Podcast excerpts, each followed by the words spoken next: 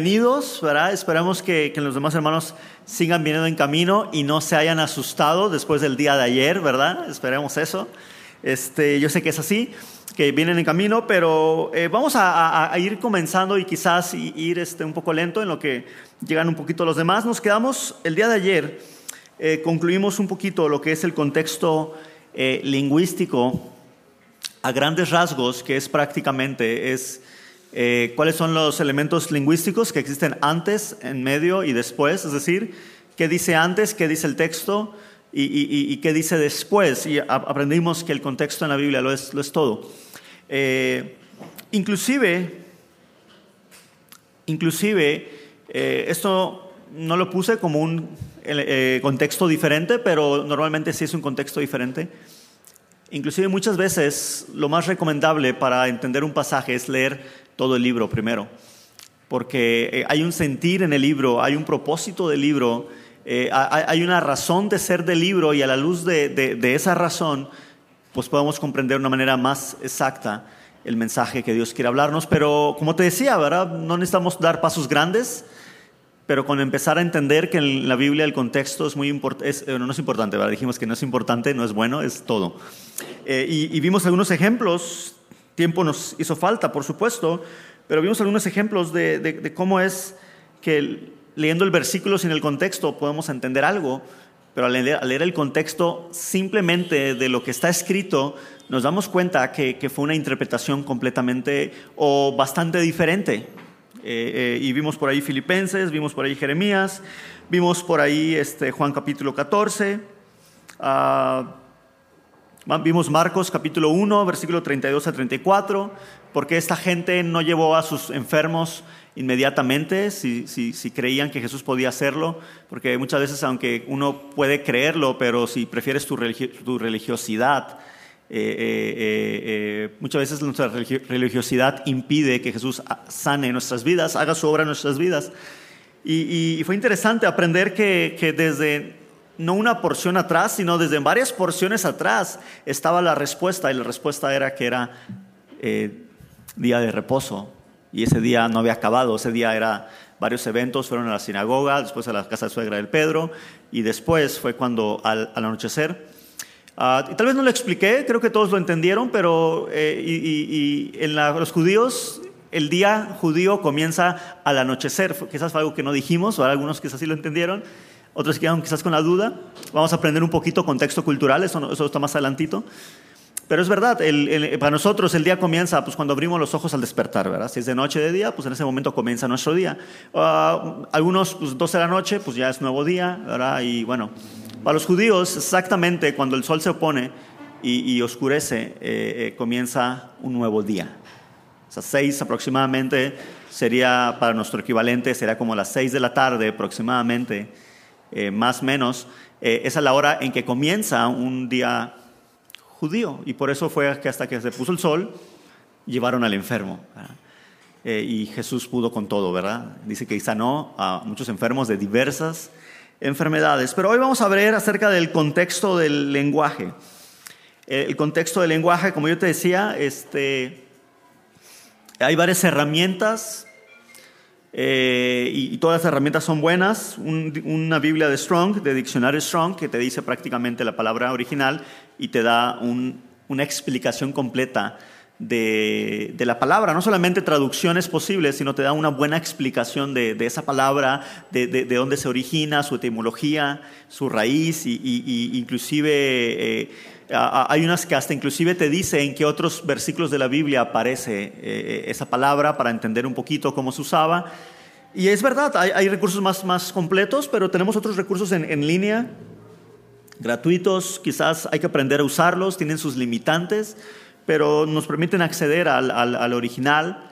Eh, algunas te lo dan en inglés, no, no, es tan útil para muchos de nosotros que no dominamos el inglés, pero te decía específicamente esta de Logos, Calogos, eh, pues te lo da en español. De mi punto de vista está muy limitado, te da muy, muy simple el, significado. Hay unas que te dan mucho más, más extenso, eh, pero está bastante bien para comenzar. Y, y, si no, como había dicho, pues léelo en varias traducciones. Este, léelo en varias traducciones y, te vas a dar cuenta un poquito, vas a, vas a sospechar cuando hay una palabra que, que, es tan diferente en cada traducción, por ahí vas a sospechar que esa palabra es una palabra muy compleja eh, y, verlo en varias formas en que se puede traducir te da un panorama más amplio de lo que está diciendo el, texto.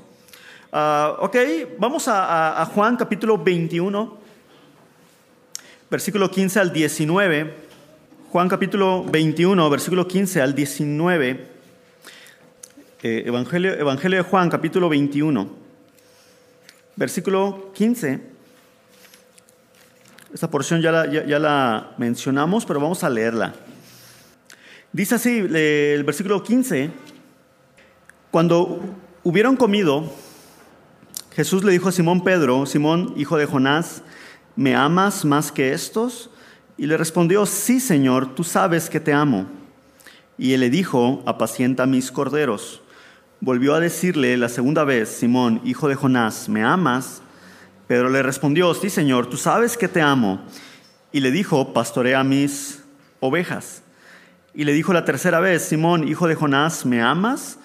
Pedro se entristeció de que le dijese la tercera vez, ¿me amas?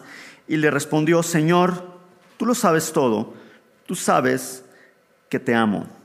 Jesús le dijo, apacienta mis ovejas.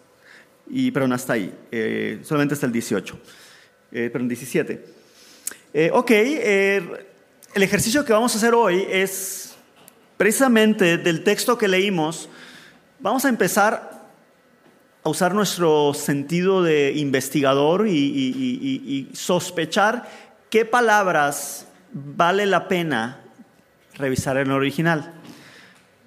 Porque yo recuerdo que cuando empecé a aprender esto y tenía la herramienta, casi casi me la pasaba checando palabra por palabra. Y después descubrí que cuando decía todo, para que todo aquel que en él crea, yo chequé la palabra todo y, en el original significaba todo. Y, después para, checaba lo que significaba el original para y descubrí que en el original significa para. Entonces realmente no llegaba a ningún lado, ¿verdad? Entonces, con el tiempo y aún hoy en día ah, creo yo que no checo todo el original, ¿verdad? Sino que eh, inclusive a veces hay palabras que yo ya sé que hay eh, eh, diferentes palabras, uno empieza a crecer en, tu vocabulario griego y empiezas a, saber que, que, no sé, si me aparece la palabra juzgar, yo sé que en el original hay tres palabras para juzgar que puede significar discernir, puede significar condenar, o, hay diferentes, ah, o medir, o, como medir. Eh, eh, si checo la palabra amor, yo ya sé que hay un montón de palabras para la palabra amor. ¿Me explico? Entonces, uno como que comienza a tener esa habilidad, pero esto es solamente con el tiempo, con la práctica. Así que del texto, yo sé que ya les dije cuál es la palabra clave que hay que investigar aquí, pero ¿qué palabra es obviamente la palabra que más tenemos que revisar? Amar, amor, ¿va? Me amas, te amo. ¿okay? Esa sería evidentemente, aunque ya saben la respuesta ustedes porque ya lo compartí, pero ahorita vamos a, los que tenemos ahorita, ¿cómo practicarlo? Pues practicarlo, ¿verdad? Y si no, pues como te decía, es un taller y tú tienes que practicarlo. Si no, yo te voy a buscar la palabra eh, eh, eh, y te voy a decir, o los que puedan, nos digan qué significa y nos vamos a entender un poquito el, panorama. Ok, aparte de amar, ¿qué otra palabra sería bueno revisar de este pasaje. Apacentar, porque si te dices cuenta, en, un versículo aparece apacentar y en la otra aparece pastorear. ¿Será la misma palabra? ¿Será diferente palabra? Ok, la única forma de saberlo o es leer otras traducciones para ver cómo lo traduce o checar el original. ¿Ok? Entonces, aparte de esas dos palabras, ¿creen ustedes que hay alguna otra importante? ¿Otra palabra importante? Cuando hubieron comido, pues no. Ah, no sé, la primera vez, pues tampoco tiene mucho chiste, ¿verdad? Segunda vez, no. ¿Habrá alguna otra palabra importante? ¿Cuál? Ovejas, ¿ok? Corderos, cambia la palabra. Ovejas, ovejas, y después corderos. La primera palabra es corderos, ok. Podemos revisarlo, ok. Entonces, corderos, amar, apacentar. ¿Ok?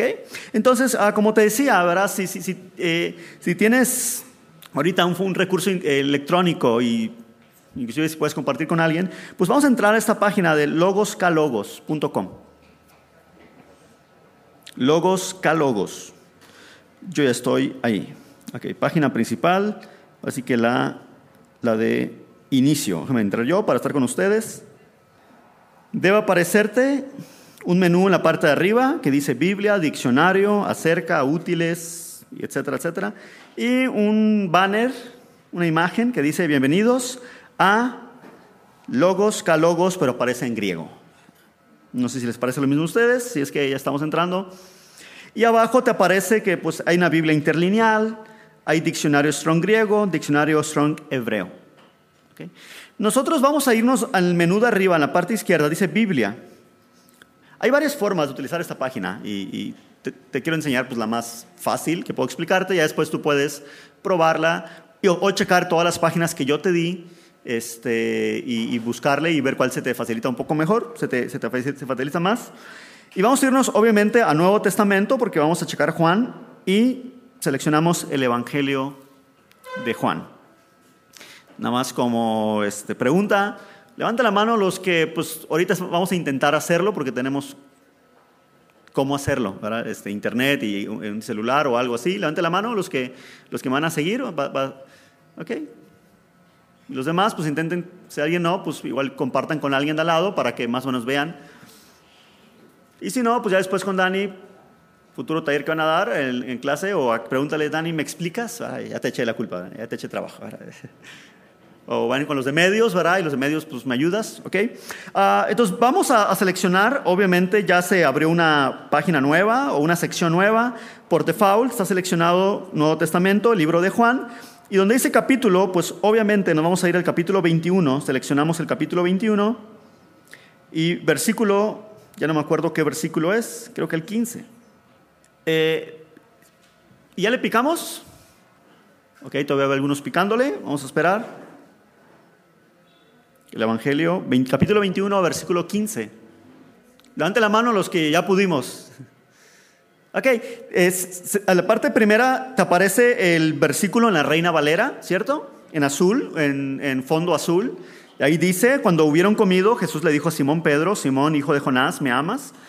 Y en la parte de abajo viene precisamente desglosado en el lenguaje griego, viene un código que te dice si es adverbio, si es conjugación, y la verdad no entiendo yo ni siquiera todos los códigos, pero ahí te explica qué tipo de palabra es. Y abajo viene una traducción, pero no es la Reina Valera, sino es una traducción literal, así como que eh, a veces no conjugada en el, en el, ¿cómo se dice? Eh, correctamente, digamos, en la frase, pero aquí sin problema podemos buscar cuando Jesús le pregunta que si le ama. Y si, si alguien ya encontró, dígame el numerito en azul equivalente a la palabra cuando Jesús preguntó que si le amaba. 25, ¿ok? ¿Alguien ya lo encontró? ¿Es 25, es correcto? Entonces, es un poco complicado a veces porque en esta página no aparece la Reina Valera. Yo personal no utilizo esta página, ¿ok? Porque yo prefiero tener la versión Reina Valera y, que en la Reina Valera le pico y me dé... El problema es que a veces te lo dan en inglés. la página que yo utilizo lo dan en inglés, por eso no lo estoy utilizando ahorita con ustedes. Pero si no, realmente es un poquito nada más de, práctica. Entonces, ¿y qué es la palabra 25? Le puedes picar, si le picas, si le das tap o clic dependiendo si es computadora, se te debe de abrir una sección del diccionario Strong y ahí te dice su pronunciación, su derivación, su definición y las diferentes formas en que puede ser eh, traducido en la, Reina, en la Reina Valera. Y ahí dice amar. Es su único significado, amar es amar, es me amas, es, el entendimiento que se tiene del amor. ¿Ok? Si nos vamos para atrás y nos vamos a la, a la respuesta de Pedro, en el mismo versículo Pedro le responde, ¿quién me dice qué numerito corresponde a cuando Pedro responde con amar? ¿Qué numerito sería? 5368, ¿la encontraron? De hecho, no dice amar, dice estoy teniendo cariño. ¿Se dan cuenta? ¿Ya lo encontraron? ¿Por un tiempo? Estoy teniendo cariño. Está Estoy teniendo cariño. Si, se pueden ayudar, eso sería excelente. Dice, estoy teniendo cariño, y es la palabra 5368. Y si entramos a la, a la palabra, encontramos que significa ser amigo, puede significar amar, tener afecto, apego, como un sentimiento, una emoción. Y pues prácticamente aquí da bastante eh, un tener ternura, afecto, sentimiento, puede significar amar, y este amar es más como amigos. ¿Sí les aparece eso? Entonces, si te das cuenta, y, obviamente con el tiempo, como te decía, uno aprende eh, que el amor ágape y el amor filial, que es filelo, fileo, son dos palabras completamente diferentes. ¿Y qué pasaría si no me queda tan claro? Pues busco en internet amor ágape y vas a encontrar un montón de información y te vas a dar cuenta que la palabra ágape es una palabra que los griegos le daban mucha importancia y era como un amor perfecto, un amor entero, la máxima expresión de amor. La máxima expresión de amor. Entonces, aquí ya explicamos la aplicación que existe, pero yo quiero proponer otra palabra.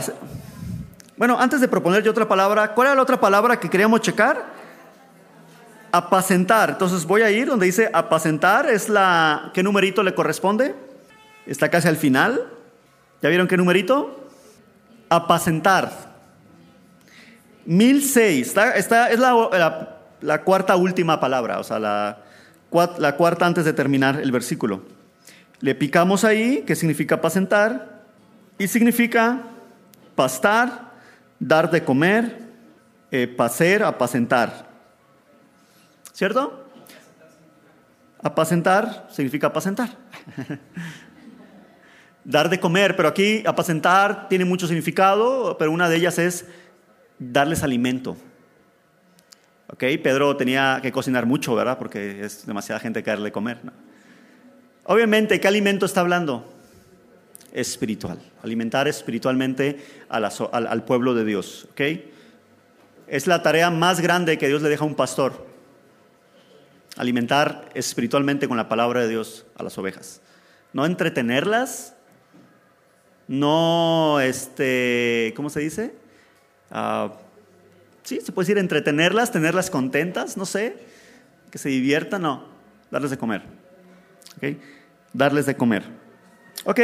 Entonces, ¿y qué íbamos a hacer? Íbamos a comparar esta palabra de apacentar, ¿con qué lo íbamos a comparar?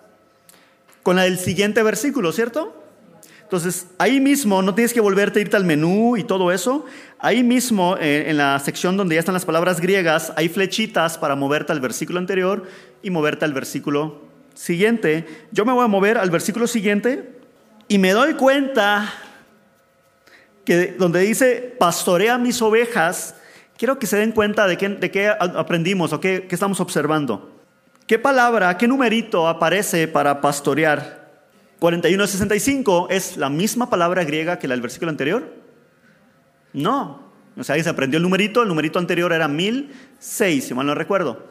Entonces le picamos porque es una palabra nueva y queremos ver qué significa. Apacentar como pastor o figuradamente supervisar Apacentar, regir, ganado. Ok. Dos palabras que en realidad parecieran muy similares. Ok. Apacentar y aquí significa ser pastor. Entonces, en realidad son palabras hasta que se pueden considerar sinónimos. Es como nuestro lenguaje, hay palabras que pueden considerarse sinónimos, pero hay veces que una palabra es más completa que la otra. Y en este caso ya nos da una, nos da una idea de que el, apóstol Pablo tiene que hacer todo lo que un pastor hace con una oveja. ¿Y qué son todas las cosas que un pastor hace con una oveja? Aparte de darle de comer. Cuidarlas, que tengan un lugar donde descansar, donde dormir, protegerlas, obviamente de amenazas.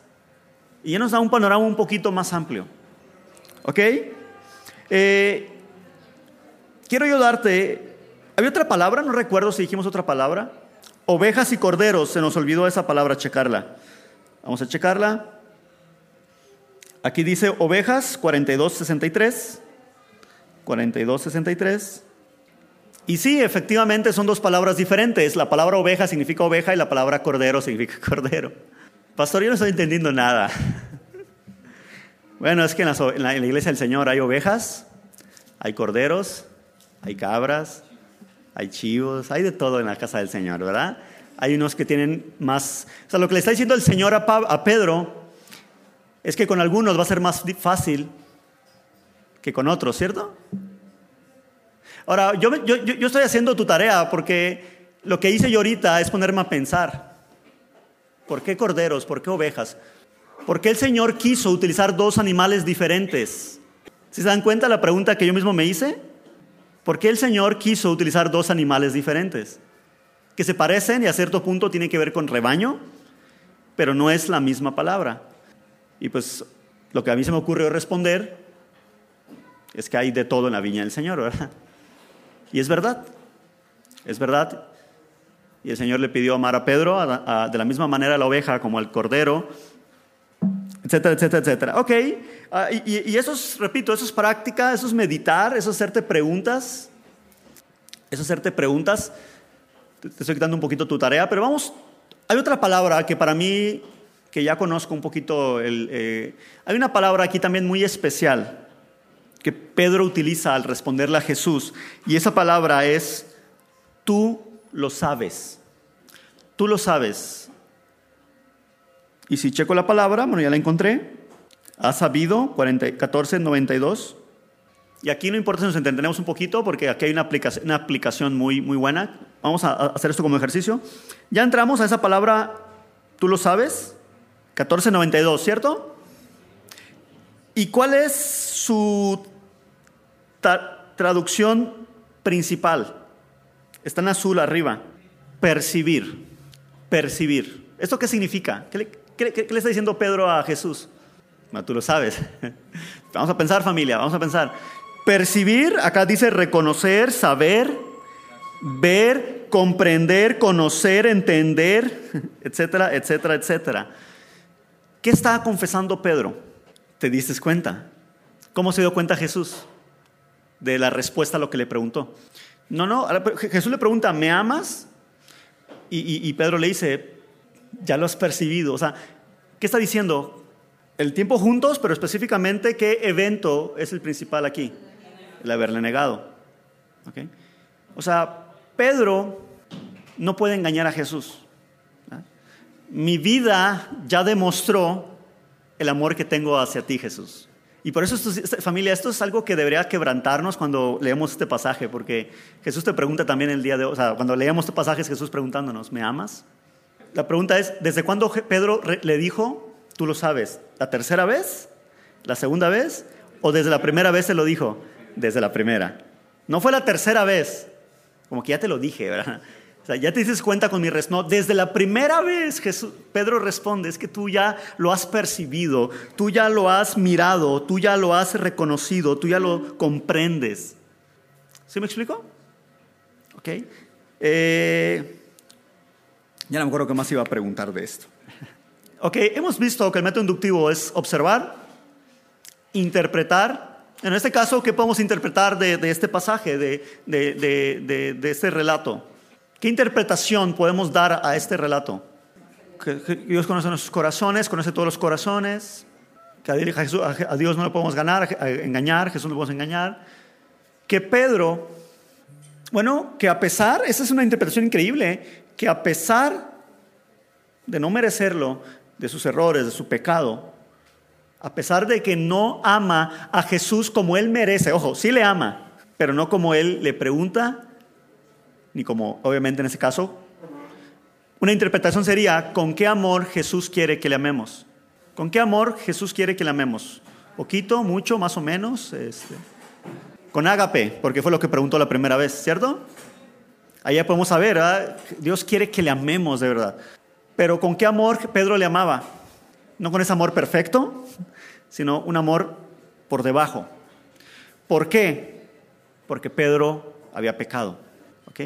Y el que Jesús responda, apacienta mis ovejas, que le dé, pues que le dé, ¿cómo decirle? ¿Cómo decirlo? El privilegio, la confianza, el honor de que sea quien pastoré las ovejas, y de hecho Pedro es quien va, a, digamos, a, cuando se comienza la iglesia, es por la predicación de Pedro, ahora lo sabemos más adelante.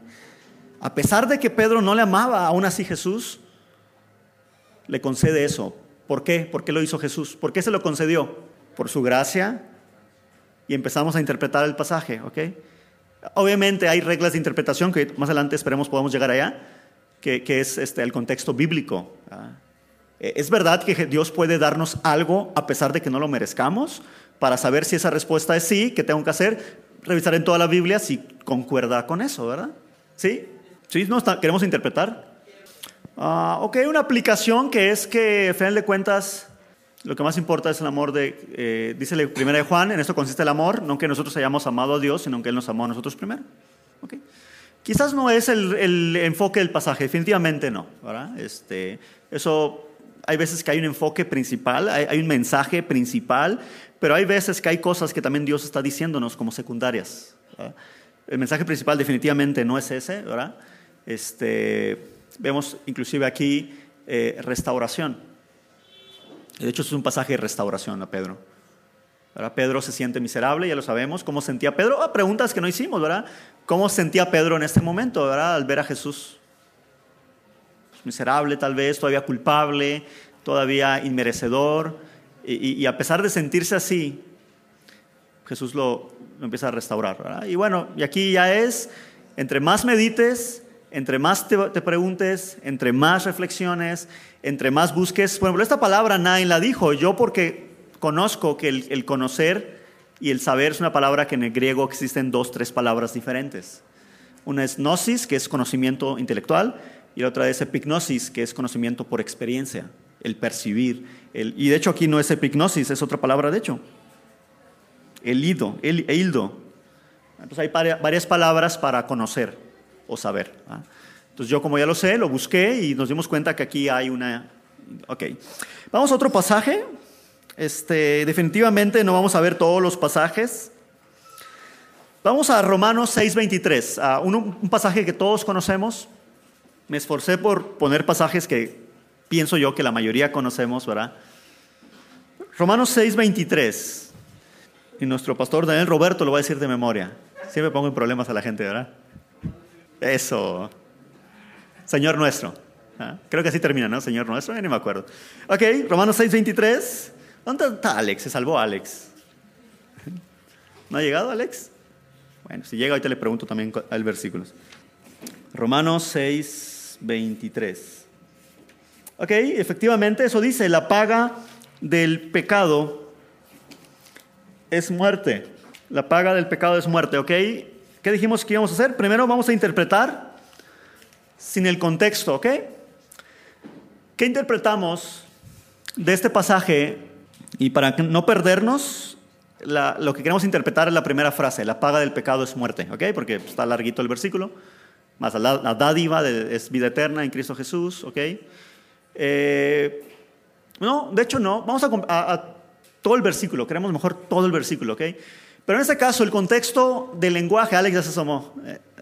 En este caso, el, contexto del lenguaje en original griego no lo conocemos, ¿ok? ¿Cierto? Vamos que alguien ya ha hecho trampa y empezó a buscarlo ya en la página, pero no lo conocemos. Probablemente conocemos el contexto del, pasaje porque ya estudiamos Romanos aquí en la iglesia. Bueno, los que estuvimos, bueno, digo, no estuve, ¿verdad? Los que estuvieron.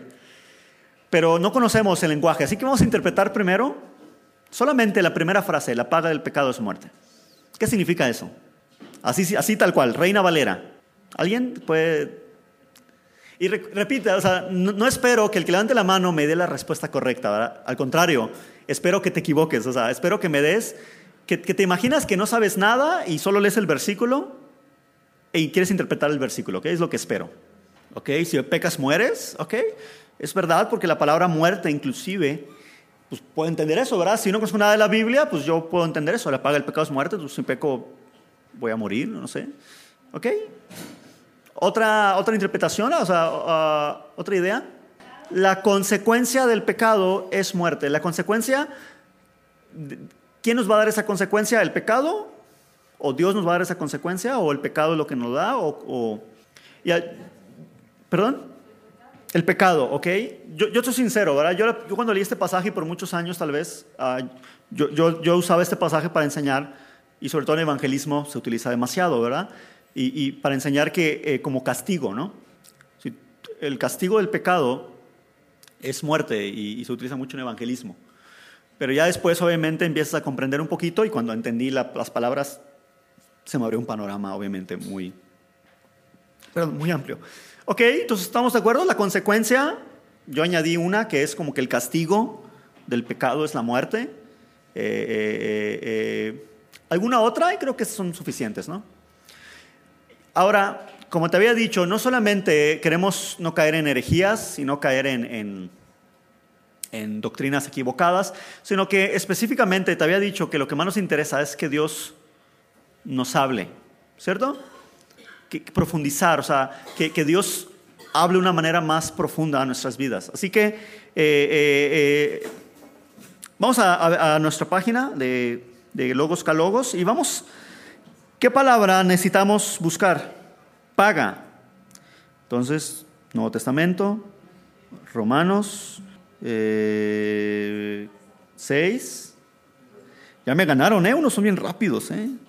¿Cómo le hacen? Romanos 6:23. La paga, inclusive sin entrar a la, palabra, ya ahí en rojo me dice, me da idea de qué significa paga. ¿Ya la vieron la palabra? ¿Sí la vieron? 3800. ¿Cuál es el significado más literal o más directo de la paga? Paga, pero ¿en qué sentido? ¿Como consecuencia o castigo? Como salario, recompensa. ¿Ok? Salario, todo el mundo sabemos lo que es un salario, ¿verdad? Tú obras y ¿qué vas a esperar? ¿O qué esperas cuando trabajas? Que te den una remuneración, en ese caso, que te, que te llegue el salario. O sea, si tienes nómina y cobras los 15, créeme que tú el 14 de la noche ya estás viendo si depositaron. Y por lo menos el 15, tú confiado sabes que puedes esperar eso, ¿cierto? Y aquí está diciendo que el pecado quiere darte paga, tiene un salario para ti. Y, sabes, el pecado es un, eh, ¿cómo se dice? Es un fiel eh, a, a, jefe o fiel patrón. paga, paga hasta de más. Es excelente. El salario, lo que tú puedes esperar en tu vida por el pecado es muerte. Y aquí va a entrar la pregunta, bueno, ¿y qué es muerte? ¿Voy a morir? Okay, pero en este caso sí entienden ya cómo amplió. Tal vez sigue teniendo la misma línea, o sea, estamos yendo hacia donde mismo, consecuencia, pago, castigo tal vez, pero ya nos está dando un panorama más amplio. Salario. Y, yo te digo, lo mejor que te puede dar el pecado es muerte. Es lo mejor. Lo mejor que te puede dar el pecado es, de hecho, lo único que te puede dar el pecado es muerte. Al pecado, como nuestro amo, Exactamente. Ahora, la otra palabra que pues, es muerte, pero si checas la palabra muerte y entras, la palabra muerte significa muerte. Aquí el contexto del lenguaje no nos ayuda. Aquí tenemos que acudir al contexto bíblico. ¿Ok? Contexto bíblico, de hecho, por el tiempo hoy no lo vamos a ver, pero contexto bíblico es, a la luz de la Biblia, ¿a qué se refiere con muerte? Y los que tenemos un poco más de tiempo, ¿a qué se refiere la Biblia con muerte? De hecho, ya dijeron algunas, separación eterna de Dios o separación de Dios, pero errar al, pecado es errar al blanco. Muerte, ¿qué más? Bíblicamente, la muerte, bueno, también la muerte literal, por supuesto, pero también la muerte espiritual, ¿ok? Muerte espiritual, eh, eh, separación de Dios, pero también la muerte uh, aplica mucho eh, en, en un contexto especial espiritualmente hablando, en la Biblia. ¿Cuál? caída, ¿ok? ¿Qué más? ¿Qué más? O sea, los, los que han casados y, y, han estado casados en Cristo o estuvieron casados en Cristo, entienden a qué se refiere que la paga del pecado es muerte. O sea, destruye lo que Dios creó, el, modelo, el diseño de Dios, destruye, mata el amor, mata las relaciones. ¿Sí me explico? La muerte en, la, en el contexto bíblico es muy amplio y aquí pues, obviamente el, el contexto eh, del lenguaje no nos sirve para entender eso, pero sí el contexto eh, bíblico y aquí sí hay que pues, ir, creciendo en el conocimiento del Señor. ¿Ok? Uh, ¿Qué más? Y pues ¿Alguna duda, algún comentario extra que quieran de, este pasaje? Por el tiempo no podemos desmenuzarlo todo, pero estamos viendo ejemplos para que tú puedas hacerlo en casa, eh, eh, en tu devocional, en tiempo con el Señor, en tu estudio de la palabra, este, para que el Señor hable a tu vida. ¿verdad? Yo puedo darte otro ejemplo, que es, hace una comparación, y esa comparación es el salario del pecado y el regalo de Dios. Salario, yo tengo que hacer algo para recibirlo, y un regalo, una dádiva, no tengo que hacer nada para recibirlo. Sin hacer nada, el Señor me regala vida eterna. Y el salario es pecando, pues me da muerte. ¿verdad? Hay, una, hay, una, comparativa entre, entre el que obra, recibe, pues en la carne, en ese caso en el pecado, recibe muerte, y el que no obra, pero el regalo de Dios para tu vida es vida eterna, ¿verdad? Por medio de Jesucristo, por supuesto. Ah, ok, eh, vamos a saltarnos ya del lenguaje. Quiero ver si hay uno por aquí especial por aquí especial. Ok, vamos a tomar otro pasaje, eh, es correcto. Hasta ahorita los dos ejemplos que vimos no fue tanto para caer en un error, un error de doctrinal o un error de interpretación y, tener prácticas equivocadas. Los, dos ejemplos que yo vi, eh, que vimos, perdón, es para profundizar en nuestra relación con el Señor, que para mí es lo más importante, porque lo otro de no errar en las doctrinas va, va como consecuencia. ¿ok? Cuando tú estás comentando el Señor, el Señor va guiando tu vida. Pero aún así voy a darte un ejemplo de un pasaje que quizás tú te has preguntado, lo has leído, o, no lo sé, pero vamos a Lucas capítulo 14, versículo 26. Lucas 14, 26. Ya ahí nos aprendimos a mover en la página. Lucas 14, 20. ¿Qué dije? 14, 26. Dice así, eh, estoy leyéndolo yo ahora porque como creo que está grabándose, pues para que más quede registrado, ¿verdad? Porque luego quedan muchas pausas. Dice Lucas 14, 26, si ya llegaste, dice, si alguno viene a mí y no aborrece a su padre y madre y mujer e hijos, hermanos y hermanas y aún también su propia vida, no puede ser mi discípulo. ¿Cuál es la palabra que tú crees que aquí que es más importante? Aborrecer. Porque si tú checas padre, en el original padre significa padre. Si checas madre, en el original madre significa madre. Mujer, pues significa eso. Este, iba a decir una tontería, mejor no digo nada. Mujer, eh, esposa, hijos, pues hijos, hermanos, etcétera, etcétera, etcétera. ¿Verdad? Este, de hecho, ¿digo el chiste o no digo el chiste? En, mujer en el original significa mi cruz, ¿verdad? Ahí está. Fue traducido como esposa. Ah, es broma, obviamente. Puedo hacer chistes de esos porque no estoy casado, ¿verdad? Porque si fuera así no puedo hacer esos chistes. Uh, ok, levanta la mano. ¿Quién alguna vez ha topado con este versículo y, se ha preguntado qué quiere decir? Y si no levantas la mano es que quizás no has leído este versículo, porque creo que toda persona que lo lee, eh, eh, eh, te, te, tal vez obviamente tú en tu ser sabes que no puede decirte eso, ¿verdad? Es como que, pues no, porque va en contra de, todo lo que la Biblia dice. Aquí en el contexto bíblico, obviamente sabemos que pues, no puede significar lo que aparentemente significa. Aunque hay algunos que, eh, escépticos, ateos, que utilizan a veces este versículo para enseñar que la Biblia se contradice, ¿verdad? Pero obviamente están lejos de, están lejos de ser así. Eh, hay dos formas en que nos damos cuenta ah, de qué realmente significa esto, pero Vamos a, ir aquí, vamos a la página, a la palabra, perdón, aborrecer, que de hecho si te das cuenta en rojo aparece está odiando, entonces ya como que empieza a preocuparnos, ¿verdad? Estar odiando y, voy a entrar a ver qué, aparece aquí. ¿Y qué dice? Efectivamente, la palabra aborrecer significa odiar o detestar, esa es su traducción, digamos, eh, su uso común, pero aquí dice algo especial. Por extensión, amar menos. En español nosotros también tenemos palabras que, pueden significar, en el contexto de la frase, puede significar algo diferente. Eh, no preparé un ejemplo, ¿verdad? Pero vamos a pensar un ejemplo, ¿verdad? Hay palabras que su definición literal es una, palabra, una definición, pero que en un contexto esa palabra no puede significar eso, sino que significa por extensión otra cosa. A ver si alguien por aquí tiene, ayúdenme a pensar un poquito. Un ejemplo, un ejemplo en español, un ejemplo en español, eh, una palabra que en, un contexto significa otra cosa, en otro contexto otra cosa. Bueno, la lana, la lana ok. La lana, en este caso, eh, tiene, bueno, la lana, Mm, la lana, eh, pero tal vez aquí entra en modismos, no sé si lana... Otra, un ejemplo, hay verbos, hay verbos que de verdad este, en dos contextos diferentes significan cosas. Cuarto. Un cuarto de queso en mi cuarto y bueno, es un ejemplo. Perdón no tener un ejemplo así muy claro para ejemplificarlo, pero creo que sí entendemos esto. Ahora, pero dijimos que yo no puedo, y algo que pasa, y a mí me pasaba cuando estudiaba la Biblia, que, que checaba las palabras y elegía la que más me gustaba, ¿no? Así como que, yo quiero que signifique esto. No, porque hay que tomar en cuenta la frase, ¿verdad? Un traductor, de hecho, eso tiene que contemplar, tiene que contemplar la frase eh, eh, eh, completa.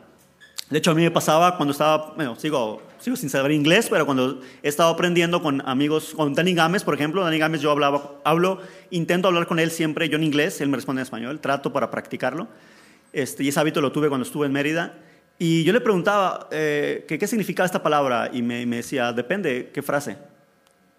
Me pedía la frase y ya le decía la frase y decía, ah, ok, significa esto. La frase te da un contexto, pero en este caso eh, tiene una connotación de posiblemente amar menos. ¿Ok? Eh, y creo que ya después, eso es lo que significa. Jesús está diciendo que cualquiera que no ame menos a su padre, a su madre, a su esposa, a sus hijos, que a mí, pues no puede ser mi discípulo. Amar menos. Eh, eh, y de hecho, entendemos un poquito más cuando leemos este, este, este, este, versículo, lo leemos en los otros evangelios. En los otros evangelios así lo dice, que el que ame más a padre, madre, hijo, hija, esposa, que a mí, no es digno de ser mi discípulo. Entonces, entendemos que Jesús nos está llamándonos a amar a nuestros familiares, porque de hecho en el resto de la Biblia, la Biblia le dice al esposo, ama a tu mujer, ¿cierto? La Biblia de hecho nos dice, amémonos unos a otros, ámense como yo los he amado. O sea, sería imposible creer eh, eh, eh, que, Dios nos pide que no los amemos. Y que amemos especialmente a nuestros enemigos. Que nos esforcemos en la gracia para amar inclusive a los que no conocen del Señor, ¿verdad? porque en esto conocerán que somos sus discípulos si nos amamos los unos a los otros. Entonces es imposible que Dios me esté pidiendo que yo odie, aborrezca a mis familiares. ¿verdad? Es imposible, ¿verdad? Y, mira, eh, ahí mismo vamos a Romanos 12.9. Romanos 12.9. Romanos 12.9. ¿Sí, hermano, puedes leerlo en español? Ok, ese pasaje, ¿por qué crees que te lo estoy trayendo? Porque aquí aparece la palabra también aborrecer. De hecho, yo es lo que yo hice cuando estudié este pasaje, quise checar en, un buscador, digamos, eh, de una aplicación de, Biblia, cualquier buscador de Biblia, aborrecer, y vi que había varios versículos, y me, di la tarea de buscar, eh, ¿cómo se dice? Eh, ¿Qué palabra utiliza cuando en los otros contextos? Ahora, en este contexto, sin irnos al original simplemente, Dios te dice, aborrece lo malo. O sea, ¿qué tipo de odio o de aborrecimiento crees que está refiriendo Jesús?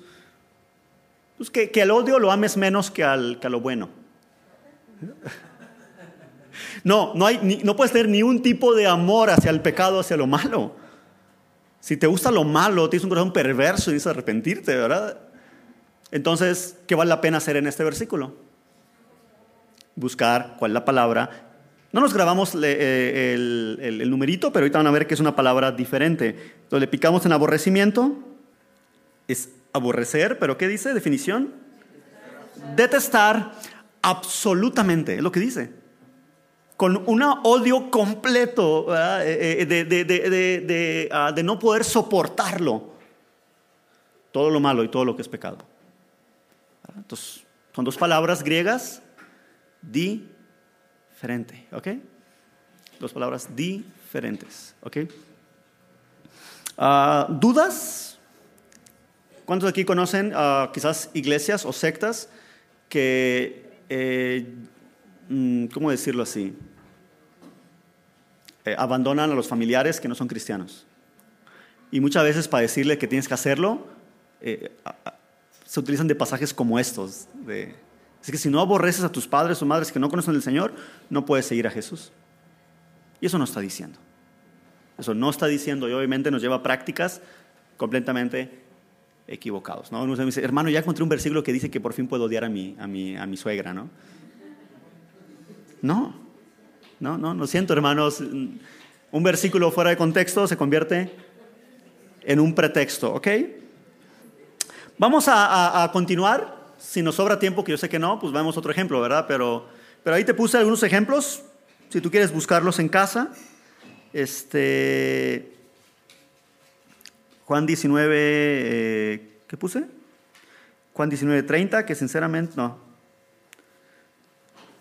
Ah, no, Romanos 1.1 y Efesios 2.10, ¿verdad? Son dos pasajes que si quieres leerlos, si no te los menciono, Pablo dice, eh, Pablo, siervo de Jesucristo.